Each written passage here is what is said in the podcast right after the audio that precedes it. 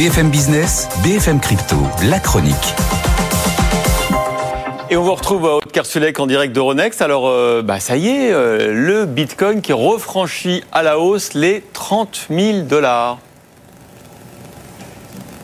Oui, c'était vendredi, juste avant le week-end, et figurez-vous que ça tient encore ce matin, euh, puisque le Bitcoin vaut 30 597 dollars. Alors forcément, euh, ce franchissement euh, de seuil, certains y voient déjà un signal favorable pour les rachats, avec par exemple le baromètre Fear and Greed Index, qui est repassé en greed, hein, donc des investisseurs qui sont cupides.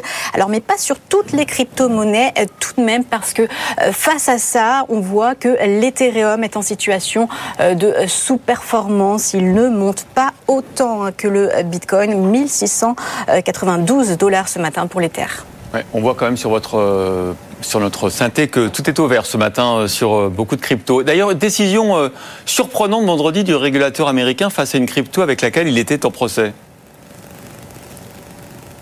Oui, la SEC, ce régulateur américain qui est normalement assez euh, rigide, surtout envers le crypto, eh bien, a tout simplement abandonné ses poursuites envers Ripple. La bataille judiciaire s'articulait autour du fait que euh, la SEC considère les jetons euh, de crypto comme des titres mobiliers, des actifs régulés, tandis que Ripple eh bien, considère que ce sont des monnaies numériques qui demandent moins de régulation. Alors à noter que la SEC poursuivait personnellement les deux dirigeants de cette crypto-monnaie. Alors on ne connaît pas les raisons hein, de cet abandon euh, de poursuite, mais c'est peu dire que ça a été salué, notamment euh, côté Ripple, a été évoqué la reddition, la capitulation d'un régulateur voyou.